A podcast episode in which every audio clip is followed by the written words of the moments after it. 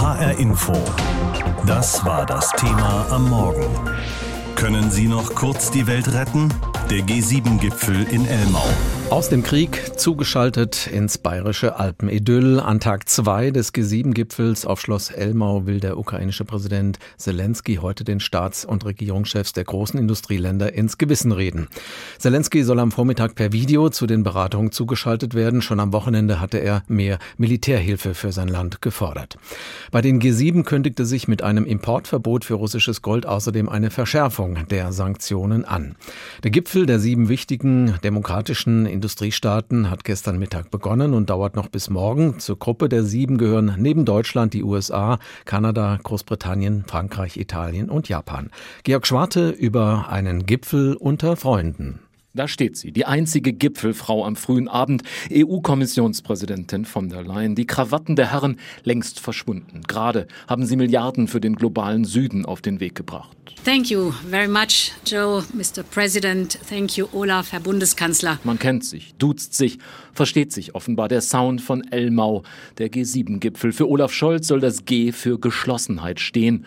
Wir zusammen gegen die Feinde der Demokratie, auch gegen ihn hier. Man kann sicher sagen, dass Putin nicht damit gerechnet hat und ihm das unverändert Kopfschmerzen bereitet, die große internationale Unterstützung für die Ukraine. Darum übrigens geht es heute Morgen ab 10 hier oben im Schloss in der Hochsicherheitszone über Garmisch, mitten in den Bergen, die Ukraine. Was tun, um Putin zu stoppen? Den Wahnsinn. Ukraines Präsident Zelensky wird zugeschaltet sein. Per Videoleinwand sitzt er virtuell dann mit am Tisch, an dem Olaf Scholz und der US-Präsident Biden weit mehr als nur Sitznachbarn sind. Das kann man hier sehr klar sagen. Deutschland und die USA werden immer gemeinsam handeln, wenn es um Fragen der Sicherheit der Ukraine geht. Und wir haben uns dieser gemeinsamen Vorgehensweise und der engen Koordination auch noch mal neu versichert. Die Raketen auf Kiew. Vielleicht eine Botschaft an die entschlossenen G7, die ihrerseits sagen, wenn wir Demokratien zusammenhalten, dann gewinnen wir jeden Wettstreit. So sieht das Joe Biden. Because when democracies demonstrate what we can do, I have no doubt that we'll win the competition. Sie gewinnen immer, aber der reiche Westen, die G7, sie vergessen die Vergessenen, sagt der Nigerianer Edwin Ikuaria von der Kampagne One.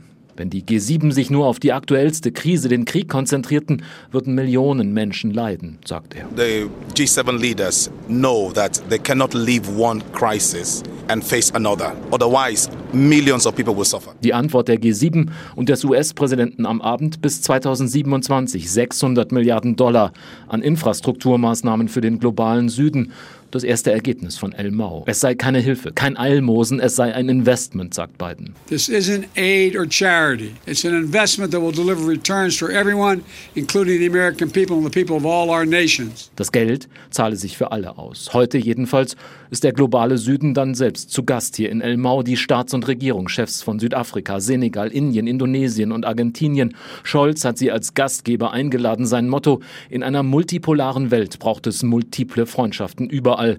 Die G7 dabei ein Player, ein starker. Und uns eint der Blick auf die Welt, uns eint auch der Glaube an die Demokratie und die Rechtsstaatlichkeit.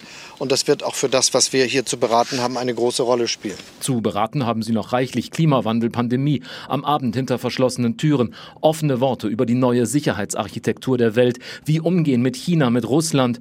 Die Krawatten sie fielen, die Denkverbote gleich mit. Scholz sagt, hier in El Mau seien auch die Gedanken frei. Und deshalb bin ich sehr froh, dass wir hier so viel Zeit haben, miteinander zu sprechen, ganz entfernt von den typischen formalisierten Abläufen und auch so, dass jeder das sagt, was ihm wirklich auf dem Herzen liegt und wie die eigenen Ansichten sind, dass wir miteinander wirklich diskutieren. Unter Freunden und trotzdem bewacht von 18.000 Polizisten. Gestern hatte Olaf Scholz schon, bevor es in größerer Runde losging, unter vier Augen mit Joe Biden gesprochen. In der ersten Runde ging es wohl vor allem darum, Geschlossenheit zu demonstrieren, an dem Tag, an dem es wieder Raketenangriffe auf die ukrainische Hauptstadt Kiew gegeben hat. Darüber habe ich vorhin mit Barbara Kostolnik gesprochen. Sie beobachtet das Treffen auf Schloss Elmau für uns. Ich habe sie gefragt, wie ist denn die Atmosphäre bei diesen Gesprächen? Was ist da bis jetzt nach außen gedrungen? Ein Bild der Einigkeit? Das äh, möchte man auf jeden Fall nach außen geben, dieses Bild der Einigkeit. Und das ist, glaube ich, zumindest nach dem ersten Tag ganz gut gelungen. Man sieht ja auch äh, von den Bildern aus Elmau ne, diese wunderbare Bergwelt, aber dann eben auch diese Staats- und Regierungschefs, die da dann relativ entspannt da stehen. Und äh, großer Streit ist jetzt noch nicht ausgebrochen und ich denke auch nicht, dass es den geben wird. Also man gibt sich sehr geschlossen. Das ist ja auch das Ziel von Bundeskanzler Olaf Scholz zu sagen, wir, wir schaffen es nur geschlossen. Und deswegen ist das auch so wichtig. Ursula von der Leyen ist als EU-Kommissionspräsidentin mit am Tisch, die einzige Frau in der Runde. Was mhm. hört man denn da von Seiten der USA, Kanada oder auch Japan? Hat die EU in deren Augen eine starke Rolle? Auf jeden Fall. Ich meine, die EU ist da immer turnusmäßig mit dabei, aber das ist eben auch sehr, sehr wichtig. Auch der Ratspräsident Charles Michel ist dabei und die EU macht auch sehr viel im Hintergrund. Also das ist nicht nur so, dass da ein paar Staaten der EU, wie zum Beispiel Deutschland, Italien, Frankreich, da das Zepter schwingen, sondern die EU ist eben definitiv wichtig und vertreten durch Ursula von der Leyen. Es sind ja 27 Staaten, die da repräsentiert werden und die machen da auch schon sehr viel Druck und werden da auch sehr ernst genommen. Also das würde ich nicht sehen, dass die EU da quasi hinten runterfällt. Nein, nein. Gestern Abend wurde über außen- und sicherheitspolitische Fragen gesprochen und das wird sicherlich auch noch weitergehen. Es geht natürlich um den Ukraine-Krieg und die nach dem russischen Angriff von Scholz ausgerufene Zeitenwende. Was ist da von den G7 zu erwarten? Wie viel Aufrüstung steht da zur Diskussion? Ja, das wird man sehen. Also heute ist ja auch Volodymyr Zelensky, der ukrainische Präsident, zugeschaltet, äh, zwei Stunden lang zu einer Arbeitssitzung per Video. Da wird man äh, natürlich sich das anhören, was Zelensky fordert. Also hat man ja schon gestern auch gehört, noch, er will noch mehr Waffen, schwere Waffen. Das ist ja das, was er die ganze Zeit sagt. Also er wird da noch mal sehr viel Druck ausüben und Druck aufbauen. Man hat das gestern am G7-Gipfel mit den Staats- und Regierungschefs besprochen, angesprochen, die Sicherheitslage in der Welt. Und heute wird es noch mal definitiv um den Ukraine-Krieg gehen, beziehungsweise den russischen Angriffskrieg. Und Zelensky wird einfach noch mal mehr Druck ausüben und sagen, wir brauchen noch mehr schwerere Waffen. Ob die dann kommen werden, also dass es dann einen Beschluss gibt hier auf dem G7-Gipfel, es wird mehr schwere Waffen geben, das glaube ich allerdings nicht. Die USA haben einen Importstopp für Gold aus Russland in Planung. Gold ist nach Energie der Stoff, mit dem Russland viel Geld verdient. Hm. Ist man sich da auf Elmau einig, dass die Schwächung der russischen Wirtschaft der richtige Weg ist, um den Krieg zu beenden? Also man ist sich einig, dass die Schwächung der russischen Wirtschaft ein wichtiger Punkt ist, um den Krieg zu beenden. Das ja. Ob das jetzt ausgerechnet mit einem äh, Verbot von Goldimporten aus Russland sein wird, da ist man sich nicht so ganz einig. Das war eine Initiative von Großbritannien und den Vereinigten Staaten. Deutschland geht da nicht ganz so mit.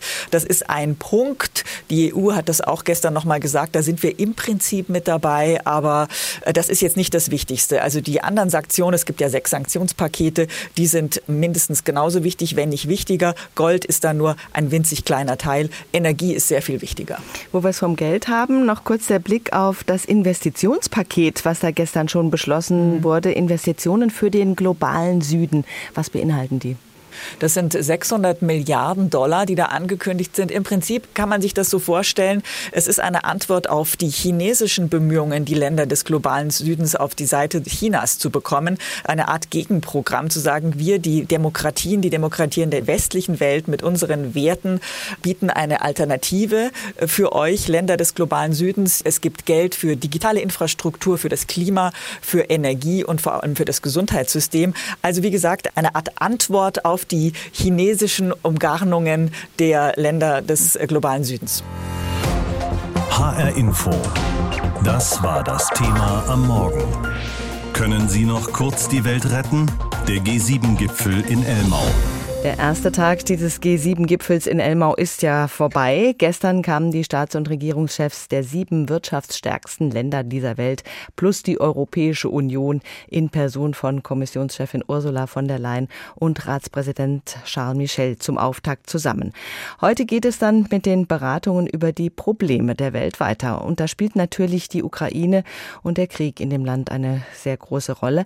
Aber auch über Themen wie Welthandel oder eben die drohende Klima Klimakatastrophe soll gesprochen werden. Und das alles in einer echten bayerischen Idylle. Stefan Dietjen. Das Wetter spielt mit, Sonnenschein, blau-weißer Himmel und ein atemberaubendes Alpenpanorama bilden die gewünschte Kulisse, um Geschlossenheit des Westens in Szene zu setzen. Noch vor Beginn der eigentlichen Gipfelberatungen werden auch persönliche Verhältnisse bereinigt. I want to thank you for it. Thank you, thank you. We have to stay together. Mit reichlich Dank umschmeichelt US-Präsident Biden den G7-Gastgeber Olaf Scholz bei einem Zweiertreffen. Noch Anfang Februar hatte Biden dem neuen Bundeskanzler in Washington öffentlich die Leviten gelesen. Notfalls werde er dem Projekt Nord Stream 2 ein Ende bereiten, hatte Biden damals gedroht. Jetzt kann Scholz verkünden. Wir sind uns auch einig in unseren Einschätzungen, was die Ukraine betrifft, in der Frage, was zu tun ist. Und das kann man hier sehr klar sagen. Deutschland und die USA werden immer gemeinsam handeln, wenn es um Fragen der Sicherheit der Ukraine geht. Das war von Anfang an so, das wird auch in Zukunft bleiben. Die Botschaft ist wohl auch an den ukrainischen Präsidenten Zelensky adressiert, der heute Vormittag per Videoschalte zur G7-Runde sprechen wird. Sollte es dann wieder um die Forderung nach Leopard- oder Marderpanzern gehen, dämpft Scholz die Erwartungen vorsorglich. Seine Regierung will nicht vorangehen, solange nicht die USA als erste auch Kampfpanzer liefern. Ein paar Kilometer weiter unten in Garmisch haben sich derweil zum Auftakt des Gipfels weit weniger Demonstranten versammelt als erwartet. Nicht mehr als ein paar hundert sind zusammengekommen, um den G7 Kriegstreiberei vorzuwerfen. Wir sagen aktiver Widerstand gegen die Weltkriegsvorbereitung. Oben im Schlosshotel, geschützt von 18.000 Polizisten, Straßensperren und kilometerlangen Zäunen, bemühen sich die G7 zur gleichen Zeit, sich den Staaten Afrikas, Südostasiens und Südamerikas als Partner für eine bessere Zukunft anzubieten. Heute haben wir die weltweite Infrastruktur- und Investitionspartnerschaft gestartet. Dutzende Projekte sind bereits auf den Weg gebracht, verkündet US-Präsident Biden. 600 Milliarden Dollar sollen bis 2027 für interkontinentale Glasfaserkabel, Wasserstoff- und Solarkooperationen, Investitionen in Eisenbahnen und Häfen, Projekte zur Gleichstellung von Frauen in der Arbeitswelt zur Verfügung gestellt werden. Immer auf Augenhöhe, verspricht EU-Kommissionspräsidentin Ursula von der Leyen. Das ist unser Weg, Geschäfte zu machen, und deshalb brauchen wir mehr solcher Projekte. Der globale Süden soll damit eine westliche Alternative zu den Projekten der neuen Seidenstraße erhalten, mit denen China seinen wirtschaftlichen und politischen Einfluss weltweit ausdehnt. Im internationalen Pressezentrum in Garmisch machen unterdessen Nichtregierungsorganisationen Druck auf die Industriestaaten. Edwin Ikoria von der Entwicklungskampagne One erinnert daran, dass nicht erst seit Putins Krieg und seinen Folgen für die Welternährung Hungerkatastrophen drohen. Sudan im Südsudan, Somalien, Äthiopien und Kenia sterben die Menschen wegen der Dürre. Sie verlieren ihre Rinder und Schafe, weil sie kein Gras mehr finden. Ernährungssicherheit und Gesundheit sind heute Themen der G7. Mit an den Tisch geladen sind dazu die Staats- und Regierungschefs der Partnerländer Indien, Indonesien, Südafrika, Senegal und Argentinien. Zugeschaltet per Video wird UN-Generalsekretär Antonio Guterres. Deutschland, Frankreich, Großbritannien, Italien, Japan, Kanada, die Vereinigten Staaten und die EU mit Beobachterstatus. Die Regierungschefs haben viel zu besprechen angesichts der Krisen in der Welt. Von allem überschattet wird der Gipfel natürlich vom Krieg in der Ukraine, aber auch die Klimapolitik und die Bekämpfung der Covid-Pandemie stehen im Fokus.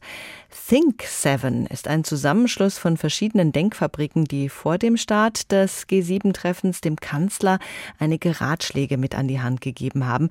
Mit dabei war Professor Dr. Anna Katharina Hornitsch, Direktorin des Deutschen Instituts für Entwicklung und Nachhaltigkeit und Professorin für globale nachhaltige Entwicklung an der Uni Bonn. Ich habe sie gefragt, die G7 sind ja, wenn man sich die Weltlage gerade anschaut, ein etwas merkwürdiger Zusammenschluss. Die Welt ist im Krisenmodus wie schon lange nicht mehr. Welche Lösungsansätze, welche Impulse können die G7 dabei überhaupt geben? Ich glaube, dass die G7 ganz wichtige Impulse geben können und müssen. Ähm, es handelt sich bei der G7 um die sieben wichtigsten Industrienationen, aber eben auch um Demokratien, die hier auch gerade in der jetzigen Zeit ähm, ganz wichtig sind für Demokratieschutz und für das Finden von Wegen aus den multiplen Krisen, die Sie schon angesprochen haben, also dem Angriffskrieg in der Ukraine, Russlands in der Ukraine, aber eben auch im Umgang mit Klimawandel, im Umgang mit äh, der anstehenden Hungerkrise, im Umgang mit der sich entfaltenden Verschuldungskrise. Russland als Lieferant fossiler Energie fällt zunehmend aus. Die Klimaschutzziele geraten dadurch irgendwie in den Hintergrund. Es geht vornehmlich darum, erstmal die Energielieferungen irgendwie sicherzustellen bzw. zu ersetzen. Was erwarten und was erhoffen Sie sich da von den G7 in Sachen Klimaschutzaktivitäten? Also zunächst einmal muss an dem 1,5 Grad Ziel festgehalten und auch an dem Beschluss, der letztes Jahr in Glasgow gefasst wurde, äh, staatliche Subventionen für fossile Energien äh, zu beenden. Daran muss festgehalten werden, trotz auch der Krise in der Ukraine, des Kriegs in der Ukraine. Es gilt, die erneuerbaren Energien auszubauen und rapide auszubauen. Es wurde in Glasgow in Schottland letztes Jahr auf der Klimakonferenz wurde ein Just Transition Energy Partnership ähm, beschlossen mit Südafrika und dieses Just Energy Transition Partnership Agreement ist ein Instrument, was jetzt auch ausgeweitet werden soll. Ähm, das heißt auch mit Indien, mit Indonesien, mit Argentinien beispielsweise angedacht wird. Und ähm, es geht darum, über den weiteren Ausbau der Kooperation im Energiebereich mit diesen Ländern darauf hinzuwirken, dass ihre Energiesysteme ja dekarbonisiert werden, das heißt CO2-neutral sich ausgestalten. Das ist ein Transformationsprozess, der ähm, sehr viel Unterstützung bedarf, der aber eben notwendig ist für unser aller gemeinsames Klima. Und insofern gehen wir davon aus und hoffen sehr stark, verlangen von der G7, dass sie hieran festhält und dieses Instrument eben jetzt auch mit anderen Ländern neben Südafrika ausbaut. Mhm. Und da sind ja auch jetzt äh, einige andere Länder eingeladen worden zu diesem G7-Gipfel. Argentinien, Senegal, Südafrika, Indien und Indonesien. Was halten Sie von der Auswahl der Gastländer? Also zunächst einmal wurden ja mit Indonesien und Indien ähm, Länder eingeladen, die ähm, entweder jetzt gerade im Jahr 2022 den G20-Vorsitz haben, das ist Indonesien, oder dann im kommenden Jahr diesen haben werden, Indien. Äh, die Auswahl von Senegal und Argentinien geht auch darauf zurück, hier unterschiedliche Weltregionen vertreten zu haben und hier auch schon in Richtung Just Energy Transition Partnerships zu denken, also sich vor Augen zu führen, mit welchen Ländern hier entsprechende Partnerschaften eingegangen werden können. Ähm, Senegal ist ähm, mit vertreten als das Land, was im Moment auch den, den Vorsitz der African Union äh, stellt. HR Info. Das Thema. Wer es hört, hat mehr zu sagen.